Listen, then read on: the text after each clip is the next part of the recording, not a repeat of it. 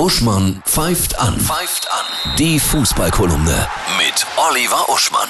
Hallo Oliver, ich grüße dich. Hallo Annette. Ja, die UEFA hat jetzt auch reagiert ja, auf den Einmarsch in die Ukraine. Das Champions League Finale wird nicht in St. Petersburg stattfinden. Genau, da hätte das wichtigste Fußballspiel im internationalen Vereinsfußball ja stattgefunden und ohnehin ist ja russisches Sponsorengeld überall zu finden. Ne? Die Gazprom sponsert ja auch die Champions League, ist im Sponsoring auch drin des Nationalmannschaftszirkus der Welt, weswegen die UEFA wohl jetzt auch beschlossen hat, dass mögliche Heimspiele der Ukraine oder eben Russlands dann, wenn sie wären, auf neutralem Boden stattfinden. Ja, der Chef der DFB hat auch schon die UEFA angemahnt, dieses generelle Sponsoring durch Gazprom mal bitte zu überdenken. Denn das ist ja erst letztes Jahr bis 2024 verlängert worden. Mhm.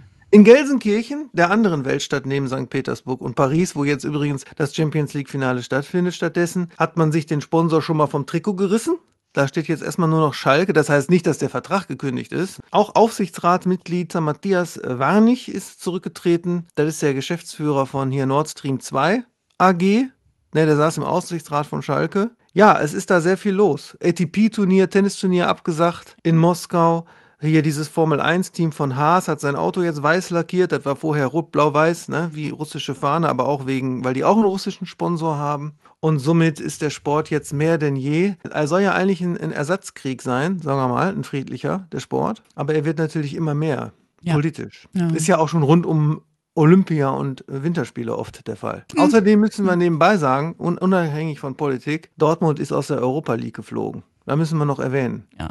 Den die sind aus der Champions gut. League mhm. abgestiegen, wie wir wissen. Und dann hat man ja erwartet, dass sie wenigstens in der Europa League durchmarschieren. Mhm. Und schon ist auch dieser Marsch beendet. Leipzig ist aber weiter. Wir gucken auf den Spieltag, die Topspiele. Morgen sind zwei Spiele, die jeweils entscheiden, ob die eine oder andere Mannschaft nach oben wieder hochflutscht oder nach unten. Das ist einmal Union Berlin gegen Mainz, Flutsch nach oben Spiel. Und Gladbach gegen Wolfsburg, Flutsch nach unten Spiel. Und dann würde ich noch sagen, Sonntag Bochum gegen Leipzig, weil die Bochumer haben Bayern besiegt. Da könnten sie ja vielleicht auch Rasenball besiegen. Ich wünsche ein schönes Wochenende mit tollen Toren. Ja. Gleichfalls.